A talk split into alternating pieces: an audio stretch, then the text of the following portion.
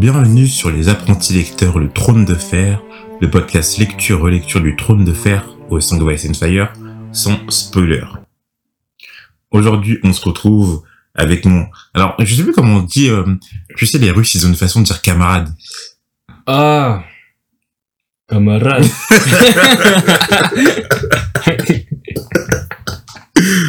Voilà, comme vient de le dire Guillaume, vous l'avez entendu, je ne, je ne ferai pas de copycat. Et euh, on se retrouve pour le chapitre 49, soit le 14e chapitre des Dardes. Ouais, bientôt la cinquantième. Donc euh, dans ce chapitre, on l'a dit, on retrouve Eddard. Alors que l'annonce de la mort de Robert est enfin officielle, il est convoqué directement par le roi Geoffrey dans la salle du trône. Cependant, tout ça est contraire aux derniers vœux de Robert, on le sait, mais Cersei n'a que faire des derniers vœux de ses derniers vœux et déchire carrément le testament. Une bataille entre les Lannister et le Gay pré préalablement acheté grâce à l'argent de Littlefinger, on le rappelle, s'apprête à éclater, mais tout ne se passe pas comme prévu. Les hommes du Gay massacrent les Stark, et Littlefinger trahit Ned en lui disant qu'il n'aurait jamais dû lui faire confiance. Le chapitre débute dans le donjon rouge, au réveil de Ned, réveillé par des soldats Lannister s'entraînant sur un mannequin dans la cour. Ned se demanda si Cersei avait préparé cet exercice afin de le prévenir, n'étant toujours pas parti euh, comme l'avait prévenu Ned. En vrai, Cersei, elle est toujours présente hein, au Donjon Rouge. Et euh, bon, finalement, comme on l'a dit, hein, c'était bien bénéfique la mort de Robert pour elle. Après, est-ce qu'elle en est l'auteur ou pas grâce à, à son neveu Lancel Lannister Ça, c'est toujours pas confirmé, mais c'est vachement insinué par Varys, quoi. Ouais, là c'est trop... euh, enfin... pff, genre, ça tombe trop bien. Genre, Mm. c'est- c'est trop beau pour elle. C'était presque l'heure du départ de ses filles pour Winterfell. Sansa était encore bougonne, mais Arya, elle, était ravie et euh, elle avait même prévu une dernière séance d'entraînement avec Syrio Forel avant l'embarquement. Sansa, quant à elle, pleure et s'enfuit de table lorsque son père Eddard, Eddard pardon, lui refusa un dernier au revoir, au prince Geoffrey. Donc ouais, on l'avait dit au chapitre précédent, enfin au chapitre précédent non, mais dans un des chapitres précédents que en fait pour Arya c'est tout bénef. Elle rentre à Winterfell, elle va revoir tout le monde, et en plus elle emmène avec elle son maître à danser, euh, forcément elle est ravie. Elle, Ouais, elle a l'air faite. comparé à Sansa euh, qui, euh, ouais, c'est c'est un rêve brisé entre guillemets. Euh, même pas entre guillemets. hein. Ça c'est un rêve brisé.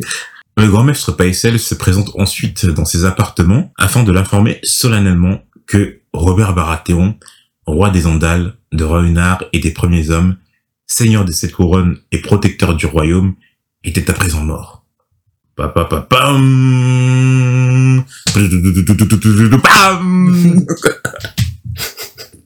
T'as le même rire que Robert. c'est un, un rire gras et fort et tout, genre. Mais euh, non, du coup, c'est ça, c'est triste parce que là, on passe quand même une étape. Le, le roi Robert est mort. Celui qu'on, je sais pas, celui qui était notre souverain depuis le début de notre lecture euh, a trépassé, quoi. Et bon là, euh, on, on l'a senti venir. là. Ouais. Mais c'est quand même voilà, une, une certaine tristesse, un certain effacement. Ned demanda alors à Paisel de convoquer le conseil restreint dans ses appartements, où il serait en sécurité, malgré quelques réticences de Paisel qui jugeait que cela pouvait attendre le lendemain. Il est toujours là pour, euh, pour faire des suggestions de merde. mais- Il calme le jeu, Paisel. Hein. Attendez un peu, quoi. Calmons le jeu. Sir Barry Selmy fut le premier à se présenter, malgré qu'il veuille être auprès de Geoffrey, le nouveau roi des sept couronnes, mais Ned le força à rester. Littlefinger et Varys arrivèrent ensuite et voulurent commencer, excepté que Ned attendait que Renly soit présent. Varys informa alors que le plus jeune frère de Robert avait quitté la ville. Il était parti en compagnie du Chevalier des Fleurs, Loras Tyrell, ainsi que leurs hommes, en direction du sud, soit à Calmy, soit au jardin. Donc pourquoi Acalmy Parce que Renly Baratheon, c'est le sire d'Acalmy, présentement. Je pense qu'on l'a dit dix fois dans ce podcast. Peut-être, hein. Ouais, ça se trouve, il y a des gens qui nous rejoignent à cet épisode. Il y a des gens qui nous rejoignent à tous les épisodes, donc en vérité, euh, Ouais. on essaie toujours d'installer, voilà. Bienvenue. Hein. Et pourquoi au jardin? Euh, Parce que bah, le Tyrell, euh, c'est un des fils du sire de au jardin, euh, Mace Tyrell. Et on sait que justement, les, les, on savait que les alliés de Renly, en fait, c'était les, les Tyrell. hein. Alors du coup, on pouvait le, le suspecter euh, fortement. Ned commença alors la réunion et leur présente le testament qu'a fait rédiger Robert avant sa mort. Tous lisent que Eddard Stark est nommé protecteur du royaume et assurera la fonction de régent jusqu'à ce que l'héritier soit en âge requis. L'héritier. Et non Geoffrey Baratheon. Pour Ned, cela ne fait aucun doute que l'héritier de Robert soit à présent Stannis Baratheon. Euh, bah oui, vu que euh, Robert n'a aucun enfant légitime, cela revient donc à son euh, petit frère. Et, et du coup, entre Rhaenys et Stannis, eh bien c'est Stannis le plus grand. C'est pourquoi Ned leur demande à tous ici présents de confirmer le vœu de Robert en désignant Ned comme protecteur du royaume. Et là, en fait, c'est pas très clair dans le texte parce qu'on sait pas s'il y a vraiment un silence ou un blanc entre le moment où il le dit et l'apparition du soldat qui va apparaître là, ou si euh, le soldat apparaît directement après sa phrase, tu vois. Mais on sent quand même qu'il y, a, il y a quelque chose qui, qui est dérangeant, quoi. Ils ont, on sent que voilà, c'est pas très net. En tout cas, leur réaction n'est pas, n'est pas, n'est pas aussi spontanée qu'elle devrait l'être. Soudain, euh, l'intendant du roi vint les interrompre pour les informer que le nouveau roi, Geoffrey Baratheon, conviait le conseil restreint dans la salle du trône. Ned accepta cette invitation sans qu'on l'ait confirmé encore dans son rôle de protecteur du royaume, et demanda à une escorte de l'accompagner. Sur le chemin, Ned remarqua plusieurs gardes Lannister et, à l'approche de la salle du trône, que ceux-ci étaient remplacés par des gardes du quai, ce qui était pour lui de bon augure au vu de son marché avec Littlefinger. La skip. Donc on le rappelle, hein, Ned, euh, il avait demandé à Littlefinger euh, demander. Il avait suggéré à Littlefinger ou voilà euh, de, de récupérer les, les hommes du guet parce qu'on sait que Littlefinger c'est celui qui les paye donc c'est c'est c'est c'est lui que les hommes du guet écoutent au final quoi Janos Flint euh, le commandant du guet et des manteaux d'or les accueillit à l'entrée de la salle du trône Ned y trouva Geoffrey juché sur le trône de fer se faisant annoncer comme le nouveau roi des sept couronnes entouré par les membres de la garde royale 20 gardes de Lannister supplémentaires ainsi que son bouclier lige Sander Clegane et de sa mère, la reine Cersei. Mais euh, Ned était rassuré, car dans la salle du trône étaient présents en plus grand nombre les gardes au manteau doré du quai. Et euh, ce qu'on peut noter d'intéressant, c'est que Geoffrey se présente aussi bien euh, de la maison Baratheon que de la maison Lannister, de même que ses habits portent les, les deux les, les deux symboles quoi. Ouais. Mais ça, euh, c'est vrai que depuis le début, euh, depuis le début, euh, enfin, il est clairement, enfin, normalement, t'es censé surtout représenter la maison de ton père, enfin surtout la maison royale. Et lui, il, enfin, il y a toujours, toujours, toujours le, le, lion qui prend le dessus, enfin, qui prend pas qui, ouais, qui prend ah, presque quasiment le dessus, tu vois. Sur Geoffrey encore. Sur Geoffrey, c'est kiff kiff. enfin, je crois qu'il y a des, il y a des il y avait il y a des bannières spéciales avec les deux dessus hmm.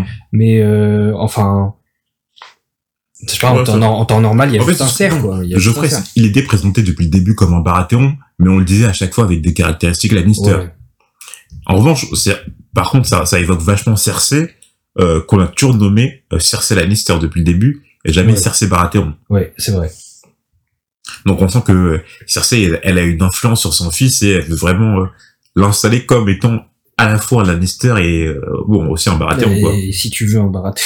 Geoffrey clame alors qu'il voudrait que son couronnement ait lieu dans les deux prochaines semaines et qu'il a convoqué le conseil restreint pour recueillir leur vœu de fidélité. Mais Ned a sur lui le testament de Robert, le désignant comme étant le protecteur du royaume et le présente donc à la cour.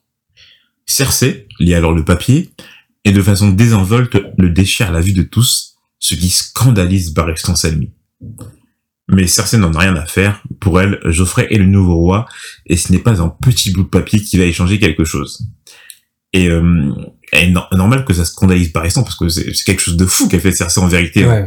Et elle déchire les dernières volontés du dernier, enfin, du, du, du feu roi. Ouais, heureusement qu'elle a toute sa clique et tout, mais je veux dire, en, termes de, de, de symbolique, d'honneur, d'intégrité et même de, de légalité, Enfin, c'est, c'est, limite, enfin, ça mériterait la peine de mort. Hein. Ouais, clairement, c'est enfin, c'est, c'est de la haute trahison, clairement. Hmm. Ça, c'est de la haute trahison de pas respecter les euh, enfin le testament du roi quoi.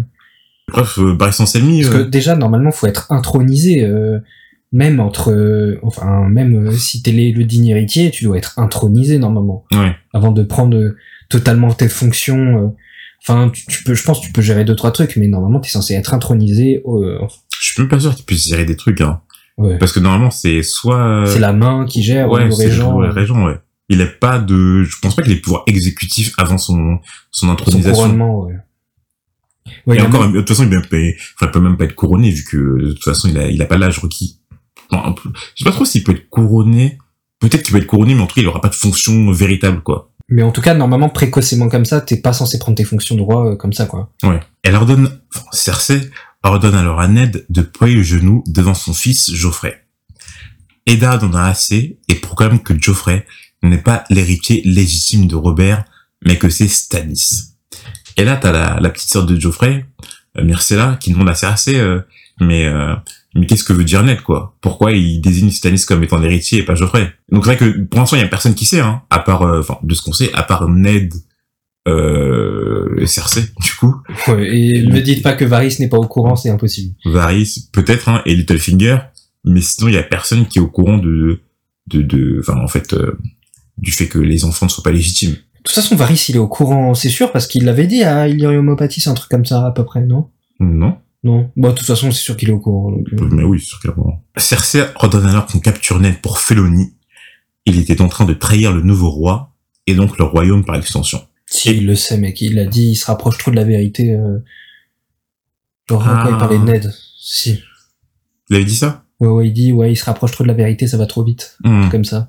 Et, euh, genre, euh, les loups et, les, les loups et les lions vont se foutre sous la gueule, vont, se- vont se foutre Mm. sur la gueule, machin. Eddard n'a plus le choix. Il ordonne à Janos Flint, le commandant du guet, de capturer la reine et ses enfants. Mais, lorsque celui-ci invoque ses hommes, ce n'est non pas pour obéir à Eddard Stark, mais tout l'opposé. Ned voit sous ses yeux ses hommes mourir de la main de- des hommes du guet. Et c'est à cet instant que Littlefinger surgit derrière Ned, préleva du fourreau la lame en acier valérien, et lui confirme qu'il ne fallait pas se fier à lui. Euh, donc ça, ça, bon, ça fait référence au moment où euh, Littlefinger il a aidé Ned euh, dans ses recherches du bâtard, il lui a dit que euh, la chose la plus intelligente qu'il ait fait depuis qu'ils sont rentrés à la capitale, c'était de ne pas avoir confiance en lui, quoi. Mais euh, donc là, on comprend qu'en fait, c'est Littlefinger, on, on avait déjà évoqué, je crois, mais qui a, forcément qui avait menti, et en fait, qui s'est rangé du côté de Cersei. Oui. Bah, de toute façon, on, on savait que c'était stupide. On, on en avait parlé euh, il y a deux épisodes. C'était stupide de la part de Ned. Genre, il avait largement plus de, de chance avec euh, les hommes de Renly qu'avec euh, Conscient à Littlefinger, parce que Littlefinger a tout à perdre. euh, à aider Ned et à foutre Stannis sur le trône. Donc il fait confiance à un mec qui va tout perdre, euh, tu vois. Et euh, on sait bien que Littlefinger, enfin on, on commence à se dire que Littlefinger il est, il est ultra égoïste quoi. Il pense qu'à son cul en vrai. Ouais. C'est ça, bah, après, tu m'étonnes, hein, c'est, on sait que c'est un petit seigneur, Littlefinger, Ouais. Qui vient euh, du plus petit des quatre doigts, euh, donc pour monter à ce poste, euh, il a dû manigancer de fou. Ouais. Et que, enfin, il va là euh, clairement, si on lui enlève son statut au sein du conse- conseil restreint, il, enfin, ça stoppe son ascension fulgurante quoi. Il y aura toujours de l'argent, je pense, hein, mais, Et, euh, ouais, je veux dire, au sein de fonction officielle, ouais. ouais. Bon, bah, Bah, mais en- Ned, être- Ned entre- se fait baiser, hein. Ouais.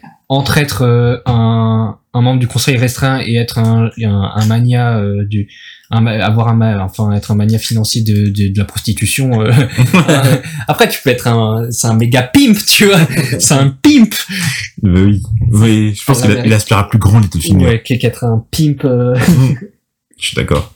Donc, on l'a, ouais, euh, donc, Ned, il vient de se faire baiser. Profondément. Ouais, C'est violent.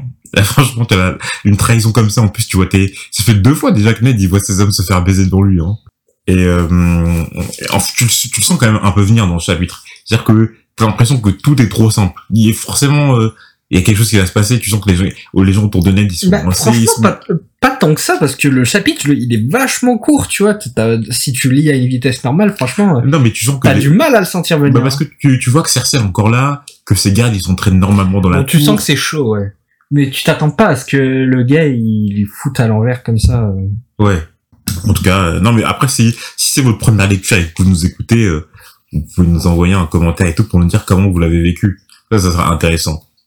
Mais euh, bon, comme on l'a dit, hein, Guillaume et... Enfin, moi, j'ai déjà lu les livres. Guillaume n'a seul- a, seulement vu la série.